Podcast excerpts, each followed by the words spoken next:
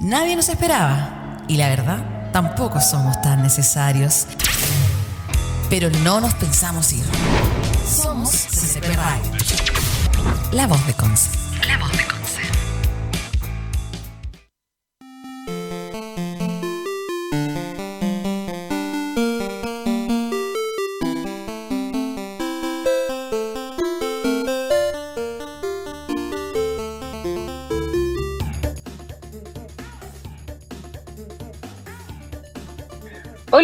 Hola, ¿cómo están? ¿Estamos al aire? Sí. Estamos en... ¿Me escuchan?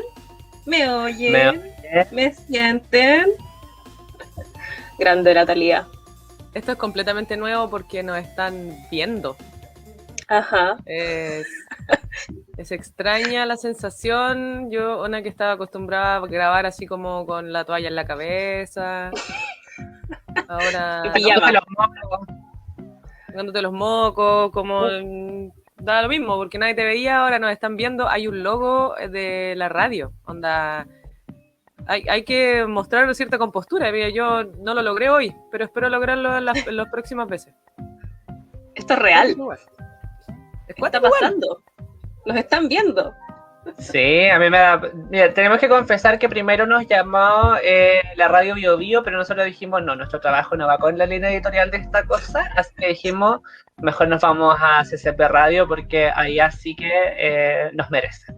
Obvio. Sí, pues Así sobre todo con plataforma tan bonita. ¿Cierto? Mira qué bonito. Muy Tiene un bello. patito escuchando, escuchando, escuchando. escuchándola. Oye, y sabéis que, bueno, vamos, vamos avanzando en esto porque llevamos como tres capítulos en donde hemos pedido que podemos grabar, por favor, en la radio y todo. Debo aclarar que sería así. Ya nos dijeron que sí, pero estamos en pandemia. Y la cuarentena Ujú. fase cero en la que estamos ahora, porque ya estamos en fase cero, fase menos dos. No nos permite grabar en el estudio, pero eh, por lo menos nos dieron una plataforma. Mira que a nada me parece bastante bueno nos dieron esta plataforma en donde tenemos el logo y toda la cuestión. Yo me siento casi, casi que, que en el estudio. Si no fuera porque estoy en mi casa, encerrada, en cuarentena. No, y es genial también poder formar parte del equipo de esta forma aquí a través de la plataforma y no solamente grabando nosotros de forma muy rudimentaria. ¿Y Sí, es lo que mejor? avanzamos un nivel. Avanzamos un nivel. Lo mejor es que no vamos a tener que editar. Nosotros. Oye, pero yo voy a echar de menos el angelito de la postproducción. Que apareció una vez, Sacha. ¿Por qué lo vamos No, a aparecer? dos veces, Apareció una sola vez. Dos. Esto nos va a obligar a que hablemos eh, como con De corrido. mayor... eh, eso, de corrido, de partida. y que hablemos con mayor seriedad respecto a los temas, igual. Así es. falso, señor. Qué falso, señor. Eso no va a suceder jamás. O sea, a menos que nos pidan hablar con seriedad, que yo lo puedo hacer, tú lo puedes hacer, la Sacha lo puede hacer, sobre todo la Sacha lo puede hacer. Yo creo que nosotros dos se nos hace Gracias. un poco más. Sí. Pero no en este contexto. En este contexto no va a suceder. No, el programa tiene que seguir siendo lo de siempre. Nosotros sabemos a qué vinieron, a escucharnos hablar weá, de novelas y un poco de ciencia. Ujú.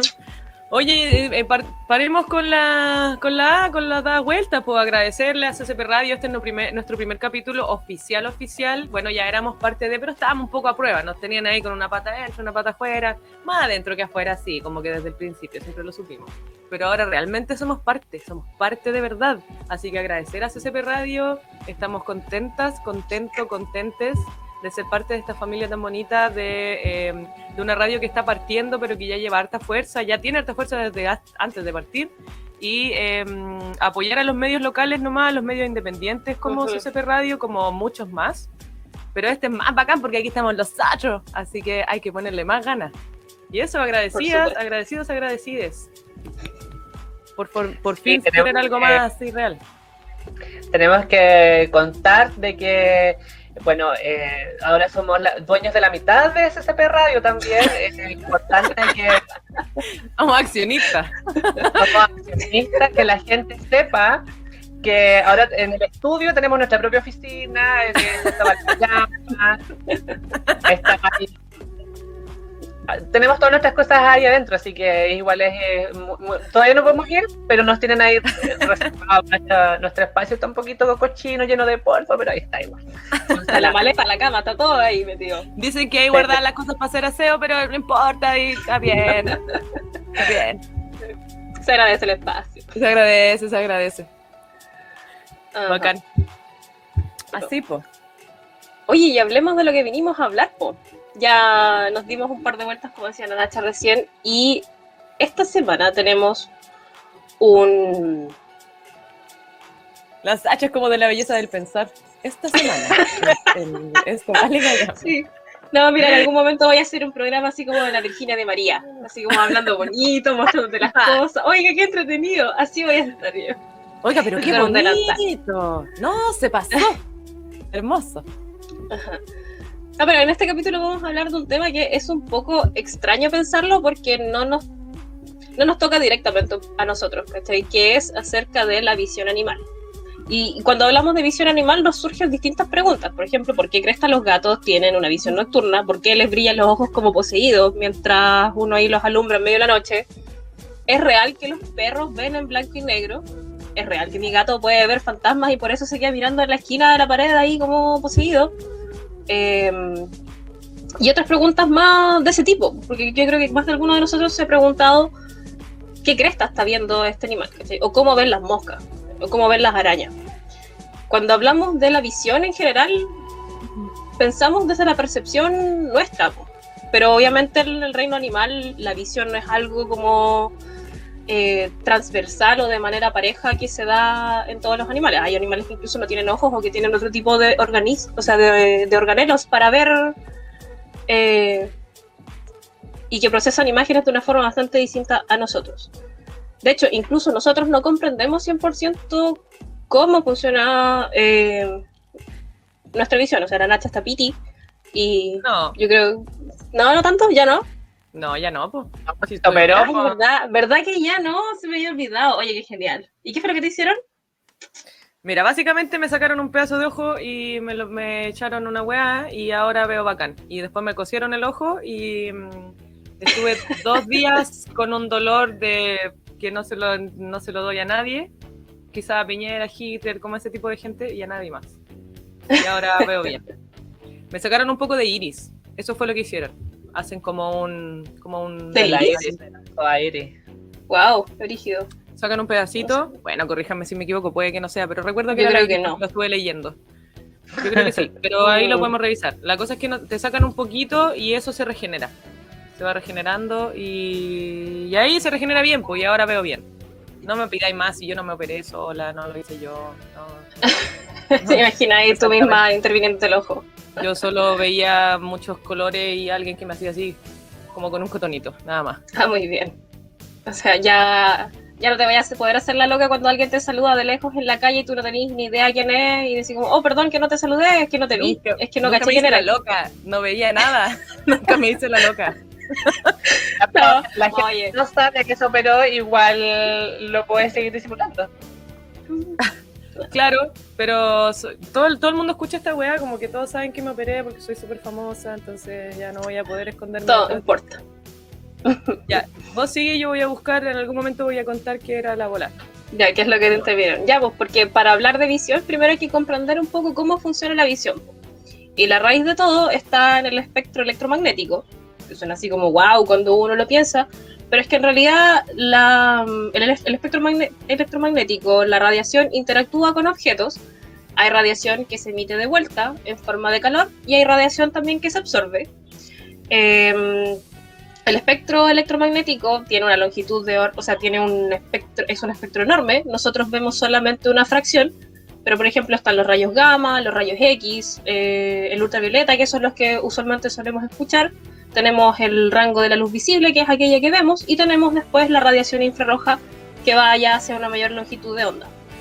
Los límites exactos de los cuales los humanos podemos percibir no son em, estables, generalmente van de los 380 a los 750 nanómetros, pero incluso puede ir de 310 a mil y tantos, que es como la gente que tiene supervisión o que tiene muy buena visión, Eh, probablemente entre ellos también están involucrados la gente que trabaja en, las fábricas de pintura, ¿cachai? Que tiene que tener una visión muy nítida y capaz de discernir, o sea, uno puede ver, decir, no, mira, eso es verde, eso es verde agua, eso es verde limón, eso es azul, eso es turquesa. No, estos tipos casi que te dicen el código que ocupaba uno en Paint para colocar el color.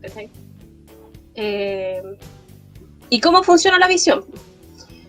Primero, el color es la impresión que se produce en, en los órganos visuales y nosotros lo interpretamos en nuestro cerebro. ¿Y cómo? Primero, el rayo de luz tiene que impactar un objeto y ser refractado, y esa luz que es refractada tiene que llegar a tu ojo, porque si no llega luz, no ves nada. La luz pasa a través de tu pupila, y por eso quedé con la duda de por qué, de cómo te operaron.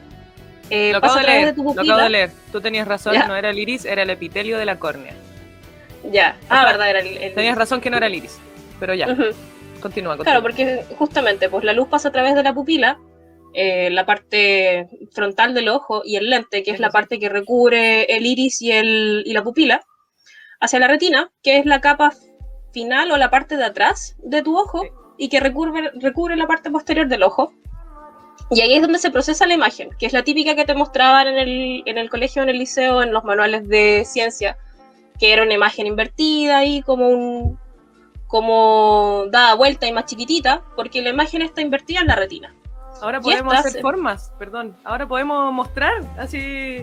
Mira, aquí está el ojo y pues está el ojo y aquí está la retina y la luz entra aquí y rebota y bueno. Ahora no estamos entre nosotros nomás, ¿no? sí. sí, pero es fome porque después la gente que lo escucha en Spotify no nos puede ver. Nada, pero puede ver el video. Pero la gente igualmente va a poder ver la explicación gráfica que queremos hacer. Ajá. No como cuando hablamos de los hongos, yo estaba así. Y nadie lo veía. Imagínense esto y esto. y no, la imaginación no me da para tanto.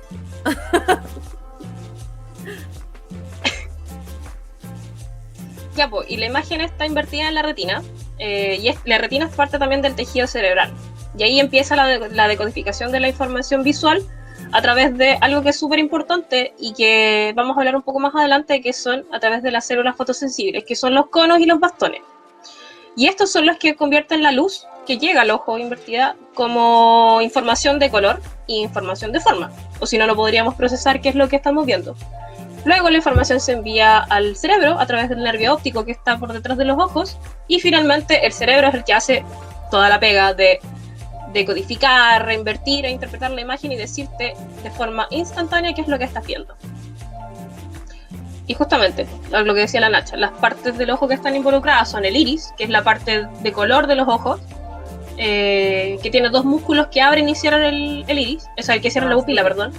La pupila, que es el agujero negro que está en el centro y que cambia de tamaño dependiendo de cuánta luz hay, para dejar pasar más o menos luz, porque la luz es lo clave para ver imágenes. La córnea, que es la capa externa y que se dobla y recibe la luz y refracta la luz hacia el ojo, eh, y el lente que está debajo del iris y que cambia de forma para enfocar aún más luz hacia la retina. Ahora, hay algunos animales, por ejemplo, ajá, no nosotros, pero no sé, por los gatos o los cocodrilos que tienen una estructura extra, que es la membrana nictitante, que es un tercer párpado. Y yo cuando estaba buscando información decía, ¿por qué crees que es un tercer párpado si nosotros todos tenemos uno? Y claro, porque es un par de párpados, el de arriba y el de abajo. Da. Y el tercer párpado viene también ahí entre medio como una cortina, como una leve película o una membrana media blancucha. El que tiene, eh, perdón, es el que tiene los gatos igual, ¿cierto? Es la misma. Los gatos, de hecho me sorprendí porque los camellos, los osos polares y las focas también tienen este tipo de membranas y que cumplen distintas funciones dependiendo del ambiente. Pues, Por ejemplo, las focas les limpian el ojo de arena, de cosas así, o en el caso de los de los osos polares, lo que está haciendo esta eh, membrana nictitante es proteger de las quemaduras de, radiación y de rayos solares, porque, bueno, tú sabes pues, cómo es de terrible cuando llega demasiada luz a la nieve. Sí, es cuático. Pero, y además me imagino que también de las tormentas de nieve, de... Me llama, me llama la atención que también lo tengan los felinos, por el ambiente me refiero. Estoy aquí hablando desde la absoluta ignorancia, lo comento nomás. Bueno, es, es alguna forma de protección también, puse. Sí, sí.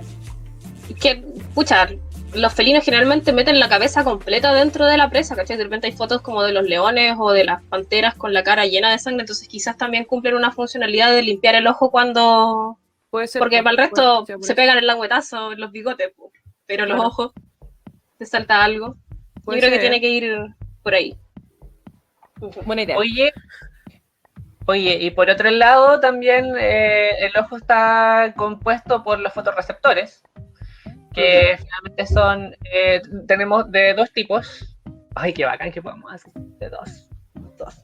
Dos, tipos, eh, que son los conos y los bastones. Los conos eh, proporcionan información del color eh, y aportan información espacial de cada cono tiene una conexión directa hacia el cerebro. Eh, existen cuatro tipos. Los humanos son tricromáticos, que son sensibles al color rojo, verde y azul, los conos.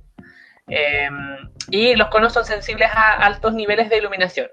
Con baja iluminación no, puede, no se distinguen los colores. Entonces, gracias a esta, eh, a esta estructura en particular, es la que, mm, es que podemos distinguir los colores del mundo. Eh, Los bastones, por el otro lado, son eh, los que proporcionan información del brillo de, de la imagen, o sea, y de la gente. La gente que no tiene ni un brillo, tú lo puedes saber también porque gracias a los bastones. No, Te yo falta algo. tengo unos bastones, pero uy, te callo de lejos. Pero no tenéis ni un brillo, gracias a No mis tenés ni un bastones. pedazo de brillo. No aportan información espacial porque los bastones eh, comparten la misma fibra óptica. Como la fibra que, tú ocupas para poder conectarte a internet, ocupan esa misma. Y eh, aportan visión cuando hay bajos niveles de iluminación. Entonces, eh, uno puede eh, tener cierta capacidad cuando no existe eh, una buena iluminación gracias a estos bichos que se llaman bastones. Eh, Además, el ojo humano no percibe solamente algunas longitudes de onda, pero solo cuando la iluminación es suficiente y cuando hay poca luz, mm, podemos ver algunos, se pueden distinguir algunos colores, pero es como que viésemos en blanco y negro, que no es así, pero en blanco, pero digámoslo como entre comillas blanco y negro, que este, estas tonalidades más claras son la superposición de todos los colores. Eh, toda la radiación se emite de vuelta y el negro es la retención o absorción de toda la radiación. Entonces, eh, no refleja ningún tipo de radiación, por eso estaríamos no viendo ningún color. Y eh, lo mismo pasa, ese- esa, esa circunstancia, dato freak, eh, pasa lo mismo cuando hablamos, por ejemplo, de, la ropa de color negra, que es como más eh, calurosa. Ya, eso pasa porque la radiación se absorbe mayormente y eh, genera mucha más energía calórica en ese caso, y la blanca es mucho más fresquita. Ah, eh, ahora, justamente como hablábamos recién, lo de los conos y los bastones es súper importante, al igual que las estructuras del ojo, porque si nos alejamos un poco de lo que es la, la visión antropocéntrica, hablando de visión, existe, como decíamos antes, una gama de formas de ver en el reino animal y que funcionan muy distinto dependiendo de dónde estos animales viven y cuáles son sus actividades, porque básicamente el- los cinco sentidos son las herramientas para entender el mundo, ¿cachai? Y la visión y el olfato, y bueno, y el oído, son básicamente las tres más importantes. Ahora, tenemos tres factores súper importantes que son para entender un poco a nivel macro cómo cambia la visión eh, en el reino animal, que son la posición de los ojos, el tamaño de los ojos y justamente cuál es la proporción o cuáles son los fotorreceptores que están más desarrollados dentro de este animal. Porque, por ejemplo, hablando de la posición de los ojos, eh, no sé si lo han escuchado en algún momento, pero hay dos cosas que son súper importantes de la, de la posición de los ojos. Uno es el campo de visión que te van a dar, eh, y que usualmente se relaciona con si este animal es un depredador o una presa. Porque generalmente decimos que en depredadores, o por ejemplo en humanos, los ojos suelen estar ubicados más hacia el frente. Y lo que ocurre es que nuestro cerebro combina las dos imágenes que genera cada uno de los ojos. Y genera una visión binocular o una visión 3D, en donde se superpone básicamente la imagen de, las, de los dos ojos, exactamente, y eh, te da un campo de visión más amplio. Por ejemplo, los humanos tenemos una visión binocular, es decir, la visión que abarca los, el campo de visión que es de los dos ojos en conjunto, de 120 grados. Y tenemos 210 grados alrededor de periferia, dependiendo si eres turnio o, o visco. 210 eh, de periferia, que cuando hablamos de periferia es lo que está viendo solo un ojo y que no es una imagen que se transpone con la del otro. Eh, al contrario, los animales que generalmente son presas tienen una muy buena visión periférica porque tienen que estar lo más conscientes de su entorno eh, y tienen una visión que se llama monocular, en donde cada ojo básicamente tiene una visión de 180 grados o 160 grados dependiendo del animal y del tamaño del ojo, eh, y cubriendo básicamente todo el campo visible, o sea, una vaca, un, un va a haber básicamente unos 360 o 340 eh, grados de campo de visión, salvo en los lugares donde te está interrumpiendo, uno, el hocico, dos, el cuerpo. Y lo otro que es importante también es el tamaño de la cavidad orbitaria o la cavidad ocular, que es donde va el globo ocular. Y ahora, hay, hay cierta relación que está descrita, pero no es 100% eh, definitiva, en que dice que a mayor tamaño del cráneo, generalmente tiene también una mayor, eh, un mayor tamaño de cavidades oculares. Y eso significa que puede tener un ojo más grande este animal y por tanto puede tener mayor precisión de visión como es en el caso de los pumas u otros felinos de gran tamaño. Sin embargo, por ejemplo, esta relación quizás no se cumpliría en el caso de las aves, que tienen un cráneo chiquitito, chiquitito, y tienen también unos ojos chiquititos, chiquititos. Pero es un ojo grande en, en proporción con el cuerpo. Y los búhos tienen los ojos gigantes, yo creo que también depende. Oye, yo una vez leí por ahí que eh, la mayor, eh, o sea, como la, en proporción, el ojo más grande en proporción al cuerpo era el del monito del monte. Eso quería decirle. ¿La dura? sí, eso una vez lo leí eh, por ahí. Y bueno, hablando como de lo mismo que estaba comentando la Sasa con respecto a las diferencias estructurales que pudiesen existir que pudiesen afectar la visión de los animales. Y aquí quería mencionar, y quiero leerlo, voy a leerlo, cara de pan. Eh, porque yo quería... después. es que no es que esta weá, lo que estaba aquí no como que igual me generó así como, ¿what? Por eso lo quiero leer. Las aves presentan tetracromatismo, es decir, tienen cuatro tipos de conos. Recordar que, eh, como habíamos dicho antes, el, el humane, le humane, tiene tres, lo cual les permite ver luz ultravioleta y que según diversos estudios recientes, si bien no provee siempre una mayor nitidez de visión, sí influye en la selección sexual, al revelar patrones invisibles al ojo humano en el plumaje y otras estructuras. O sea que más allá de lo que ya nosotros podemos ver del plumaje llamativo de algunos pájaros, como hay algunos pajarracos que tienen un color más frígido que nosotros no podemos ver, pero los, los pájaros entre ellos mismos y ellas mismas sí se los pueden ver. En cuanto a la nitidez de la visión, las aves rapaces, como las águilas, los halcones, los tiuques, los mismos que decía la Nacha, eh, tienen mayor densidad de conos y mayor densidad de bastones. Y tienen una visión ocho veces mejor que la humana, ya que nosotros solo podemos cambiar la forma del lente para enfocar imágenes, mientras que ellos pueden alterar su lente y su córnea para poder detectar, detectar sus presas. Y yo te voy a hablarte de los búhos. ¿Por qué mencioné los búhos? Hablando de aves, los búhos son excelentes depredadores nocturnos. Todos lo sabemos, son de hecho las veces que podemos escuchar o ver búhos es en la noche. Ya que a diferencia de otras aves depredadoras que tienen ojos levemente hacia adelante, mm, tres cuartos, los búhos tienen una visión directa hacia adelante. Tienen mucho, mucho más bastones que los humanos. Esto, más la increíble regulación que tienen del iris, permiten que entre más luz a la retina cuando escasea y así tener una visión nocturna inigualable. Eso es básicamente lo mismo que hacemos nosotros con las cámaras cuando queremos sacar una foto y vamos arreglando la apertura y el tiempo de obturación. Los bichos pueden hacer eso eh, conscientemente, ¿cierto? Porque en el fondo nosotros también podemos hacerlo, pero inconscientemente. Escucha, los animales no lo hacen conscientemente. Esa era mi pregunta. ¿Qué iba a decir el Boris? No, que iba a decir también como con los. como los. Eh, puta, se me olvidó. Ah, también como con los microscopios, eso. Ah, claro.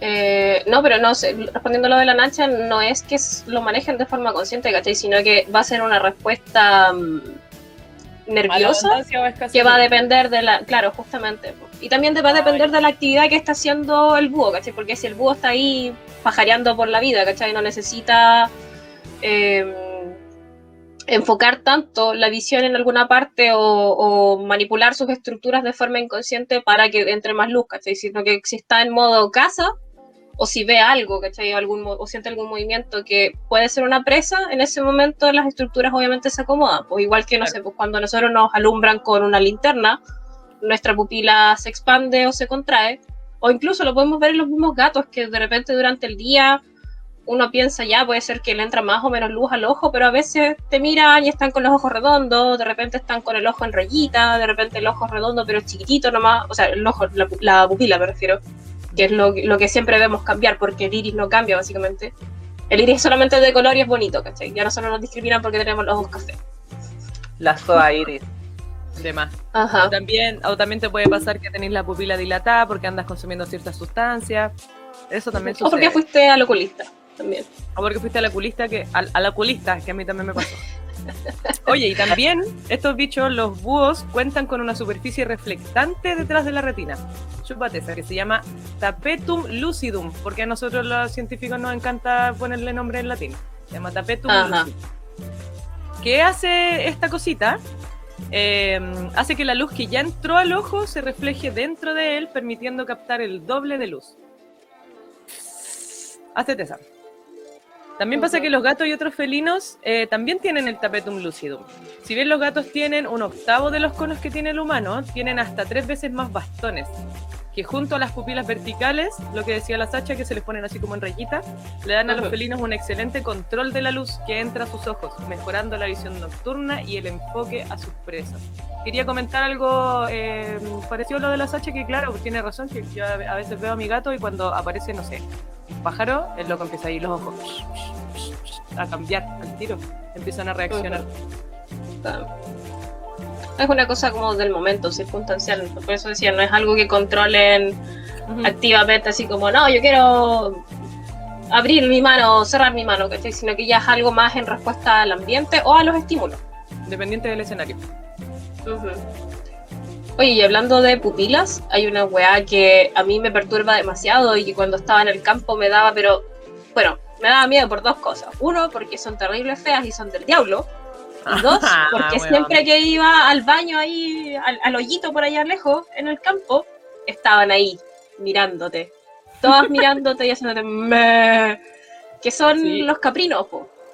La, no sé si se han dado cuenta, pero las ovejas o las cabras tienen pupilas horizontales y que además son rectangulares, no son las Sí, típicas son redonditas. bueno, rectangulares. Son súper perturbantes, Sí, son raras. pero tiene, tiene su tiene su ciencia y tiene sus ventajas, porque lo que hace este tipo de pupilas eh, horizontales y rectangulares es que crea una imagen panorámica más amplia. ¿Cachai? Porque te- básicamente es como una tele. Y es mucho más nítida que la pupila vertical o la pupila redonda. Eh, y además, lo que es súper perturbante y que hay por ahí GIFs o videos si quieren buscar, yo les recomiendo que lo hagan porque la verdad es que uno flipa cuando lo ve, es que estas eh, pupilas siempre quedan orientadas en la misma dirección, ¿cachai? O sea, como que la, cabra o la abeja puede inclinar su cabeza a la izquierda y el ojo va a girar, o sea, la pupila va a girar y siempre va a estar horizo- horizontal, ¿cachai? Entonces puede girar de repente, pueden rotar hasta 50 grados dentro del ojo, así como que imagínate que tu, tu ojo está dando vueltas básicamente, pero en realidad no es el ojo, es solamente la pupila que está cambiando su forma. Imagínate la cantidad de músculos que tiene que tener eso para alterar su forma, que nunca fue redondita, sino que fue rectangular, a mantenerse siempre rectangular pero horizontal. Y pucha, tiene sus ventajas, po, porque eso significa que si yo estoy, si yo soy una cabra y estoy con la cabeza agachada y estoy pastando, mi pupila siempre va a estar horizontal y siempre me va a permitir tener una visión hacia adelante. Atenti, que no venga el Más lobo. Una visión panorámica como cuando sacamos fotos con el celu. Oh sí, oh sí. Estoy viendo un video, por eso lo dije, no es que lo supiera. Estoy viendo un video de los ojos de las cabras y ahí lo dice. y está, y está perturbada igual que yo. ¿Sí? Encuentro que son. Con razón Loco. asocian las cabras al satanismo, oye, porque la verdad es que son bien raras. Brígido, weón. Le había visto los ojos, pero no sabía eso de que siempre estaban en la misma dirección. Wow. Son muy raros esos bichos. Lo- una cosa que no les habíamos contado que estos capítulos ahora van a durar menos, así que van a tener que mm, disfrutarnos rápidamente. Sí. Mucho, menos que lo, de lo normal. Em, ya, pues y el tercer punto que estábamos comentando que es súper importante en cuanto a cómo va a cambiar la visión dentro del reino animal es justamente la distribución y la cantidad, tanto de cuántos tipos de fotorreceptores tienen como cuánta proporción de fotorreceptores tienen. Porque, por ejemplo, hablábamos delante, el Boris mencionó que los humanos somos tetracrómatas y las aves usualmente son cuatricrómatas. Ya no me acuerdo cómo se pronuncia. Pero existen Tet- animales. ¿Cuánto? Tetra. Tetra. Uy, qué idiota. No, el latín no es lo mío, gracias. No me pongan a, Eliminada a colocarle nombres. Ajá. Eliminada. Existen animales que tienen monocromatismo, eh, que son capaces de percibir intensidad lumínica, pero no ver mucho color. En humanos se da que básicamente una de cada 30.000 personas tiene monocromatismo y básicamente solamente ve en escala de grises. Eh, de hecho, antiguamente, hace unos 100 años atrás, 80 años atrás, que ya empezaron a aparecer otro tipo de herramientas para hacer este tipo de investigaciones, se creía que muchos mamíferos, a excepción de los primates, eran monocrómatas. Sin embargo, se ha demostrado que en los mamíferos en realidad domina el dicromatismo, que es eh, tener dos tipos de fotorreceptores. Por ejemplo, los pinípedos, que son las focas y los leones marinos, a grandes rasgos, o los cetáceos, los delfines y las ballenas, son monocrómatas, eh, ya que tienen los genes que permiten los conos percibir eh, los genes que activan los conos y que producen los conos están desactivados. Entonces solamente tienen bastones. Y eso es súper lógico, porque si se recuerdan un poco, hace como 10 capítulos atrás, en el capítulo de Sumergida, si es que no lo han escuchado, y si no, vayan a escucharlo, que están esperando. eh, el espectro visible de la luz se pierde a mientras más profundidad de agua hay, ¿cachai? Entonces, por ejemplo, los 5, en, en perspectiva humana, bajo los 5 metros, bajo el nivel del mar, nosotros ya no podemos ver, distinguir el rojo. Después de los 10 metros bajo el nivel del mar, no distinguimos el naranjo, a los 20 metros no distinguimos el amarillo y a los 30 metros no distinguimos el verde. Y a los 60 metros básicamente solo vemos el azul. Por lo que tener una visión dicromática o tricromática para mamíferos marinos es bastante inútil, ¿cachai? A no ser de que tengan una lamparita como estos peces que estaban Buscando a Nemo, que eran esos peces avisales, ¿cachai? Y de hecho los peces avisales probablemente también sean monocrómatas o incluso tengan los genes de visión desactivados y se hagan ciegos, porque no necesitan gastar energía en ese tipo de, de visión, ¿cachai? ¿Para qué quiero dedicar eh, energía? ¿Para qué quiero tener quizás una estructura de ojos si no necesito ver? Si puedo guiarme de otros sentidos que están más desarrollados para poder ver. Claro.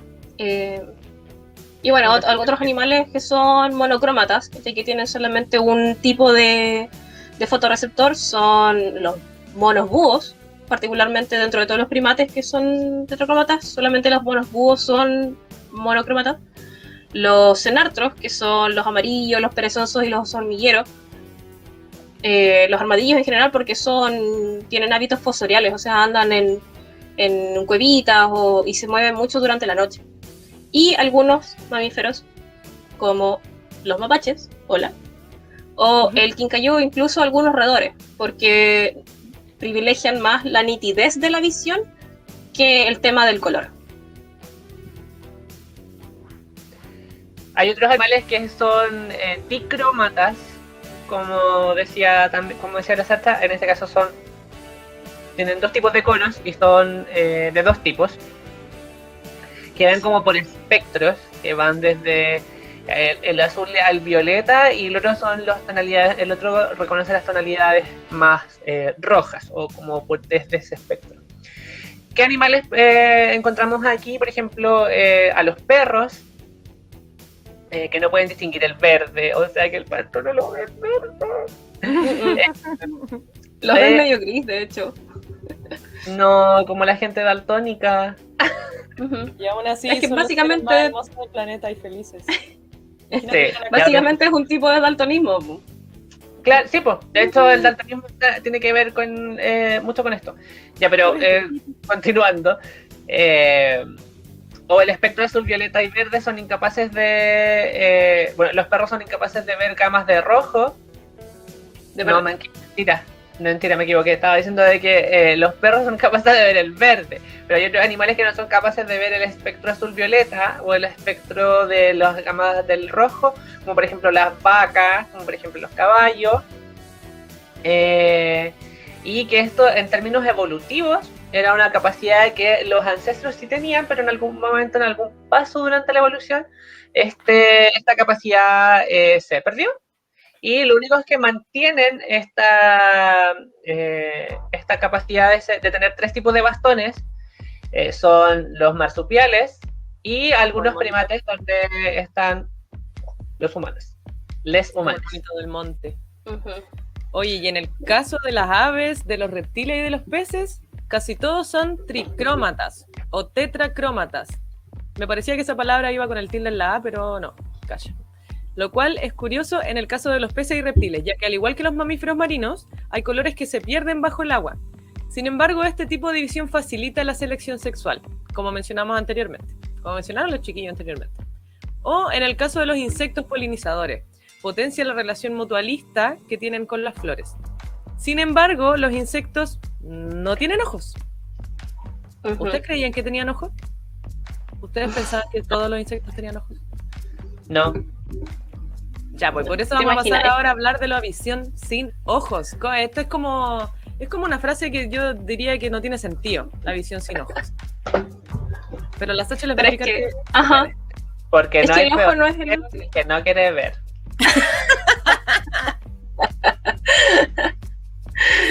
sí.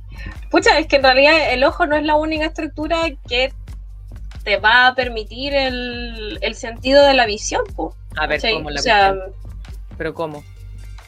Los ojos son no, para ver y las orejas son para escuchar y, y ahí se acaba. No, pero es como hay algunos animales, no sé, oye, los sentidos de repente son bien raros, como no hay cachado que hay algunos animales que también tienen el sentido del gusto, pero en la piel, ¿cachai? Creo que hay algunas ranas o algunos anfibios que, que te pueden así como pegar un languetazo, saber a qué sabes, si sabes a sal o no, con la piel. Qué lindo eso- saber eso. Eso le dicen deforme. De los deformes, todos Eh. son los deformes. Sí, Bueno, a Diosito se le ocurre hacer esas cosas. Me acordé de algo que la, solamente la Sasa va a entender y que a lo mejor la gente que vaya y que vaya pueda entender esa referencia cuando dijiste eso. Me acordé de una frase que dice: Come on, bitch, see me with them hands. Oh, no entiendo. ya, continúa. Yo me acuerdo de, de ahora que tenemos video, puedo decir de esos deformes que le dicen chupa un coco cuando le hacen. De eso.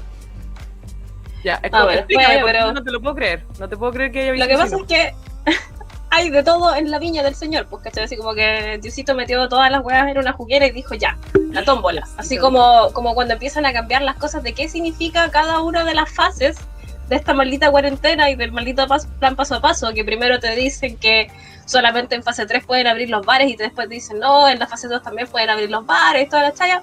Así mismo, las cosas son súper intercambiables. Eh, y lo que pasa es que no todos los animales tienen la misma estructura ocular. Hablamos de ojo cuando tiene iris, pupila, retina, córnea, ¿cachai? Y estas cosas. Y que es el ojo clásico de los vertebrados.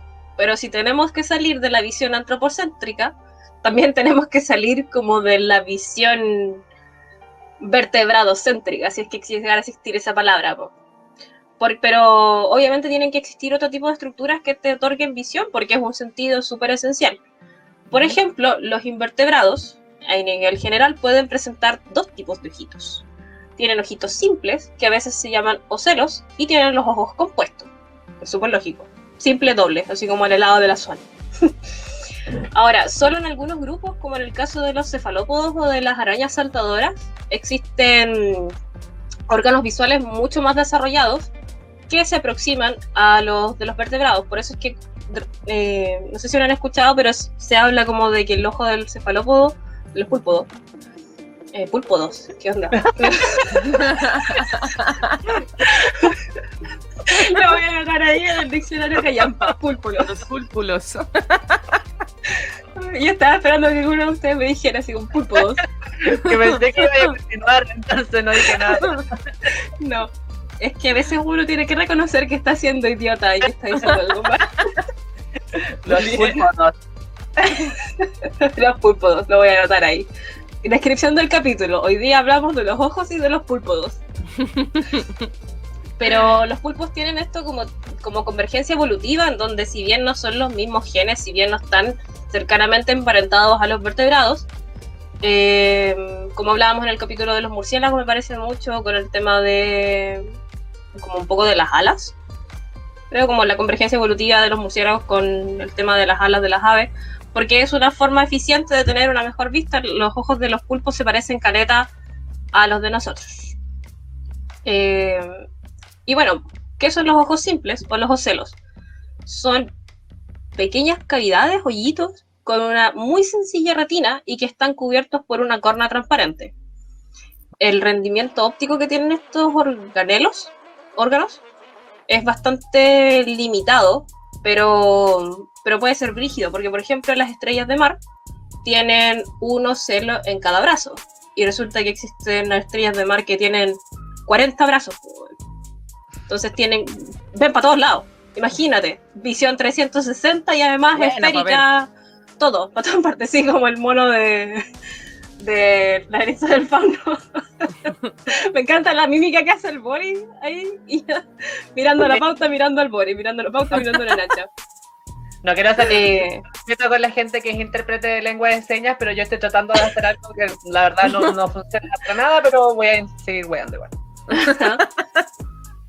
Y pucha, a lo mejor alguien ha visto en su casa por ahí, aparte de obviamente haber visto un, un caracolito de tierra o algo así, que tiene sus ojitos que también son los celos. No sé si han visto alguna planaria o alguno de estos gusanos planos, como que parece una babosa, pero que le hayan pasado un rodillo encima. Yo he visto que caleta de gente los ha visto hermosas, ahora en. Hermosa. Son terribles feas. En algún momento Sí. quizás podemos hablar de, de planarias, porque la verdad es que son terriblemente raras. Tú las podéis cortar de forma horizontal o transversal y, y se regeneran completamente. Pero tienen unas pequeñas cavidades que son órganos fotosensibles a la luz. No van a ver, ¿cachai? Así como, como una foto, pero básicamente pueden ori- orientarse en el sentido de la luz, ¿cachai? Pueden saber si hay luz o no hay luz y desde dónde viene esta fuente de luz. A ver si se quieren mover al sol o no, ¿cachai? Es como que el caracolito saca tus cachitos al sol. Ahí. Em, y lo que tienen también ojos simples son las arañas. Uno dice, ya, que podría ser, uno pensaría que son ojos compuestos porque son son caletas. ¿Cachai? Como que tú, si, si vieran, probablemente en algún momento han visto en alguna película o en algo, cuando, cuando acercan los ojos en las moscas, Mm. eh, uno pensaría que los- las arañas también tienen ese tipo de como muchos cristalitos, pero en realidad son ojos simples y no son compuestos como ocurre en otros insectos. Eh, y cada uno de los ojos de la araña tiene cristalino y tiene em, retina. A pesar de eso, tienen una visión bastante pobre, pero porque no son capaces de distinguir muy bien las formas, sino que únicamente objetos en movimiento. Son bastante sensibles a los objetos en movimiento y por eso son tan buenas cazadoras. Aparte de tener telarañas, obviamente, que también son bastante sens- sensibles en, en cuanto al tacto. A ver, yo te voy a pararte la mano al tiro porque dijiste en otros y no. Dijiste, y son en insectos, no en otros insectos, ¿ok? Ay, chucha, ¿verdad? Yo sé que fue un error, obviamente, pero tenemos que decirlo. ¿Verdad? No, no. Entonces, ya que estamos hablando de insectos, hablemos de los ojos compuestos que están presentes en estos bicharracos. Los ojos compuestos están constituidos por múltiples elementos equivalentes llamados omatidios. Eh, se agrupan, están agrupados y lo hacen de tal forma que eh, cada uno apunta en una dirección diferente. Y entre todos cubren el ángulo de visión eh, que necesita el bicharraco para poder ver, que es igual es súper amplio. Por ejemplo, las moscas que tienen un, campo de visión sumamente amplio y eso es porque cada una de las estructuras llamadas omatillos que están en sus ojos compuestos eh, apuntan para distintos lados. Cada uno es una estructura independiente y em, se forma una, forman una única imagen.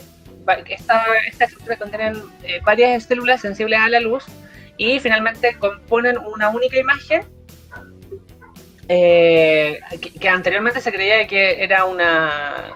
Eh, se, formaban varias imágenes y que no sé cómo yo ya andaban las moscas volando se veían como 150 imágenes porque tienen caleta.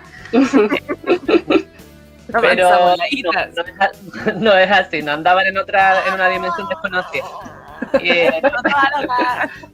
y es posible, es posible también encontrar este tipo de ojos compuestos en crustáceos, por ejemplo y en, el, eh, en, varios artrópodos, la verdad, excluyendo los bicharracos de la de la de estas huevonas de las arañas. Oh. Por ejemplo, las abejitas tienen muchos omatillos. Eh, las mariposas, que son horribles de ver bajo un microscopio, no lo recomiendo para nada. Eh, las hormigas, los escarabajos, los camarones, los cangrejos, las langostas generalmente tienen este tipo de visión. Y, ¿Y qué más? ya, pero aún así, o sea, como que aquí tenemos órganos que te dan algún tipo de visión, ¿cachai? Pero también existen eh, animales como las lombrices o las languijuelas o incluso las orugas o las medusas. Si bien no tienes ojos, no tienes tampoco celos, no tienes ojos compuestos, no tienen ni una hueá, pero tienen células fotosensibles que les permiten distinguir si hay luz o no y orientarse en función de esto, ¿cachai? Sea, de alguna forma u otra, eh, el amplio espectro de lo que existe en el reino animal puede, en, en la forma más básica, sentir la luz de alguna forma. Incluso células weas unicelulares, células flageladas, ¿cachai? Tienen una mancha ocular o estima, que es un organ, organelo fotorreceptor, así como la mitocondria, el retículo, el núcleo, bla, bla, bla, que también puede percibir em, la luz, pues también son fotosensibles, porque finalmente lo que, lo que nos da visión son los órganos fotosensibles. Eh, o algunos otros organismos unicelulares fotosintéticos. ¿Y por qué? Porque claramente estos hueones tienen que moverse a donde haya luz para poder hacer fotosíntesis, porque ¿qué necesita la fotosíntesis? Luz, em, cámara, agua, acción. ya ni me acuerdo qué necesita la fotosíntesis. No te metas en eso porque no te metas ahí porque yo no voy a dejar la cagada. Yo luz, agua, CO2, listo, chao. No sé, no sé. No, para la fotosíntesis no necesita agua. Ah, ¿verdad? Solo luz y CO2, ¿cierto? No, eh, sí, pues. No necesitaría agua. Ya olvidemos el agua. El agua es importante, pero no para estos bichos. Cumple otra función. pero no eso. con los tarros. No, sí, por eso no te metas en la pantalla porque mejor lo dejamos por ocho capítulos que hablamos de esa cuestión. Cuando lo estudiemos, cuando lo Mira, estudiemos. Yo quiero hablar de fotosíntesis, de nuevo. te digo la verdad. Porque cuando tengamos que hacer un mapa, weón, en toda la pizarra de nuevo. Para pasar ese No, gracias. No, gracias. Y que más encima cada vez le añaden más pasos, weón. Porque Oye, quedan dos minutos. Lo celular, conche tu madre, que no nos acordamos. Nada, nada. Ahí vamos a invitar a alguien. Pero. Yo me acuerdo que pasaban ahí, cambiaba ATP, NADPH, listo. Solo sé que hay moléculas por ahí. No sé, ni siquiera me voy a arriesgar a hablar de No, insisto, insisto, no voy a traer esa discusión. No, no tampoco. Yo, yo veo aquí dos personas que tienen miedo tiene mucho miedo. Yo no voy a hablar. Odio con la no, no, yo no, tengo, no le tengo odio. De hecho, le agradezco poder vivir a la weá. Pero yo no la conozco y no voy a hablar de alguien que no conozco. Porque no la. No, ah, no, no corresponde. No, no corresponde. Mucho peor, no voy a hablar mal de alguien que no conozco. Peor, claro, no, no. No, con, Esa, con, esa, con esa persona nosotros no nos hemos visto hace muchos años. Y la vi, cuando la vimos fue así nomás, entonces no, no, no, no más. Oye, ya queda un minuto. Debo decir que queda, nos queda un minuto como para decir chao, ¿no? ¿Así funciona esto? Sí. No, nos queda un poquito más de un minuto, pero pues dale, si yo te, te- te veo ahí que tú querés irte. Yo veo Es ahí que 49. Live 49.14, 15, 16, 17. Ah, mira, que qué lindo saber mira que que sabes contar. Oye, ¿Qué? que- Mira que después viene la Karen, después viene la Karen con el, con el programa, vaya a hablar tú decirle, voy a saber que me atrasé media hora, espérate un poquito, ¿ah? ¿Eso vaya a hacer? Más encima, ella no- nos puede despedir, así que mejor. Así que mejor yo voy terminando el capítulo. Yo con esa mujer no me quiero meter en problemas, porque yo agradezco mucho a CCP Radio, CCP Radio, CCP Radio, así que no quiero problema con nadie. Chao, Sacha, termina esto, por favor. chao. Pues te Ay, pero ¿Qué hace más querés que hable? pues, Ah, bueno, pero En la pauta dice Ay. finalmente, hay, una, hay un párrafo que dice finalmente. Pero eso, eso ya lo dije ya, po. ya se nos acabó el tiempo, ¿viste? No nos alcanzamos a despedir. Ya. Nada. Que le pone en color. Ya. Está bien, muchas gracias por escucharnos. Espero que le haya gustado este capítulo.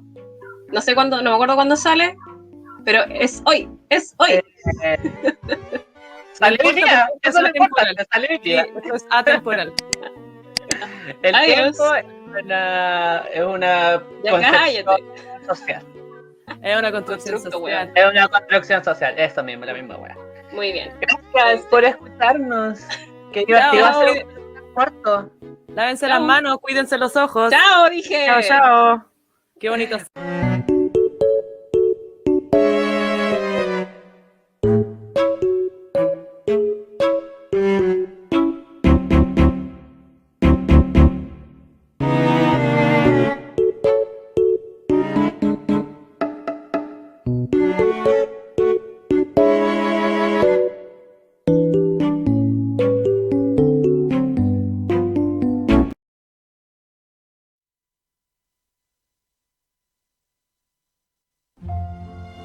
Las opiniones vertidas en este programa son de exclusiva culpa nuestra si nosotros los trajimos.